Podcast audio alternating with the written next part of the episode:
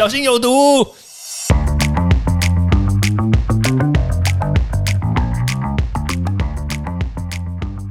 毒物去除了，人就健康了。欢迎来到昭明威的毒物教室。Hello，大家好。大家都知道，这个疫情呢，其实已经发展了一段时间。从去年，大家还记得，就是一月二十三号武汉封城，对不对？算一算，说实在话，其实台湾过得其实还蛮爽的啦。当然，当然，我们不能在这边讲太多的政治，对不对？我们还是在讲这个毒物的教室。那所以，其实。我今天呢，就是稍微的来跟大家分享一下病毒到底是到底是什么东西。对，大家知道说这个新冠病毒，大家一直在讲新冠病毒，但是有些人也讲它这个有其他的名称，对不对？你看那个美国总统，对吧？所以其实呢，就像威廉今天呢，在这边就是要跟大家证明一下这个名称到底是什么，叫做呢新冠病毒造成的武汉肺炎，这个应该会是一个。比较正式的全名，大家也就不要再再说它什么只讲武汉肺炎，这个也不对。但是要讲全名的话，应该是这么说才对啦。好，那这个病毒它到底是长了什么样子呢？其实最近也很多人在在问嘛，因为说实在话，又又看不见，对不对？然后但是大家又觉得说它很可怕。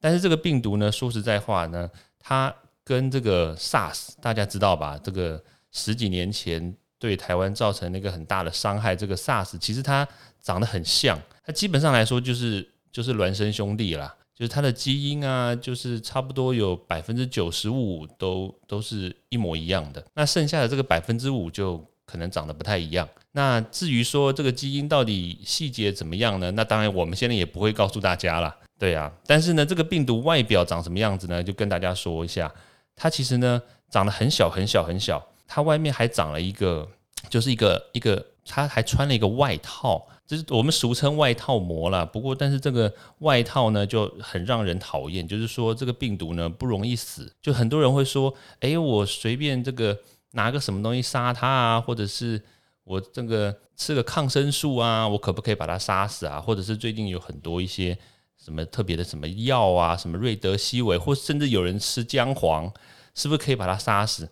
真的很拍死，我要辟谣一下，不行，因为这个外套膜就是在说这个病毒它外面穿的这个这个外套啊，因为很厚，而且是油油的，就是呢，它那个那个成分呢，有点像是一些脂肪所组成起来的，所以它对于这个病毒呢，保护能力呢，非常非常的高，所以你靠我们平常吃的这些什么保健食品啦，提升免疫力可以对抗它，其实效果不大。那当然的。很多人就会说，那怎么办呢？那当然，第一个啦，最简单的还是我们要有疫苗嘛。那很不幸的，现在我们的疫苗不够，那当然也没有办法，对不对？那当然之后会越来越好啦。但是毕竟我们现在也不是每个人都打得到。那那怎么办呢？对我们一般人来说，特别是我们这种，对不对？我特别要强调，我们这种。这个年纪又不大，然后但是呢，又看起来身体健康的，我们都被归类在不知道十二类还是三类的这种人，怎么办？对不对？好了，那很多人就会说，那我们是不是每天都要勤洗手啊，喷酒精啊，戴口罩？诶，说实在话啦，就是有一些文献数据也说，就是大家针对这个戴口罩确实是有效。就是如果说大家每一个人都戴口罩的话，诶，那这个病毒它就传播力大概就只剩下五趴五 percent 而已，就代表说它非常非常低，但是还是有可能会中奖哦。那你说喷酒精有没有效呢？当然有效啊，因为酒精它本来就可以把这个油溶性的东西，就是它刚刚外面穿的这个外套嘛，把它给溶解掉，所以喷酒精是有效的。所以，但是你不能说我每天都拿来喝酒，这就不一样，跟喝高粱啊、喝红酒、喝啤酒。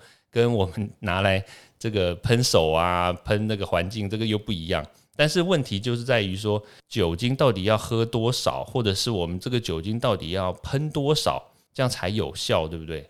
好了，那第一个就是说，喷多少呢？当然就是一定要使用百分之七十五的这个酒精。因为七十五刚好，这个也是一个蛮邪门的一件事情啦。但是科学总是要解释某些事情嘛。但是刚好这个七十五趴呢，确实我说邪门的地方就在于七十五刚好就是可以把这个外套呢，把它给溶解掉。哎，对哦，它如果浓度太高，反而也不行哦。浓度太高的话，反而会让这个外套穿的更变得更厚哦。它就就是原来是一个麻质的，然后突然间就变成是一个一个类似这个很厚的那种外套一样。原来是羽绒衣啦，这么说，然后突然间就变成那个那个北面，知道吗？就很厚，所以所以你那酒精还不能用太多，然后呢也不能用浓度太高，所以记得一定要一比三，就是一的这个水，然后呢三的这个纯的酒精把它混在一起，然后变成这个百分之七十五的这个酒精，哎，这样是最有效的。那另外一个就是勤洗手，勤洗手的话一定要就是用肥皂，因为肥皂可以把这个油脱掉嘛。那油去掉的话，那你这个病毒就顺便一起被溶解掉。那所以这两种方法呢，其实是目前来说啦最好的方法。那当然，如果说你有打疫苗的话，或者是你有其他的方式，像比如说戴口罩啊，这个当然我们都是必须要做的啦。当然就是如果疫苗排到你的话，你就赶快去打吧。对啊，不要再像之前一样说啊，我排到了啊，我觉得疫苗很差，我不要打。排谁？现在已经没有机会了，赶快排到就去打吧。OK，好啦，那其实这个这个病毒呢，说实在话，在我们的生活里面呢，它当然也已经存在一段时间，它也不会说一下下就不见了，所以还是必须要靠大家的努力，就是呢，尽量不要让自己变成是一个这个防疫上的破口，然后保护自己也保护大家，这样子这个我们台湾的这个社会才会越来越进步嘛。OK，好，那我们今天呢就时间到这边，那我们就下次再见喽。好，拜拜。欢迎大家到 Apple Podcast 或各大收听平台帮我订阅、分享、留言。有任何问题或想知道的内容，也欢迎大家来找我讨论哦。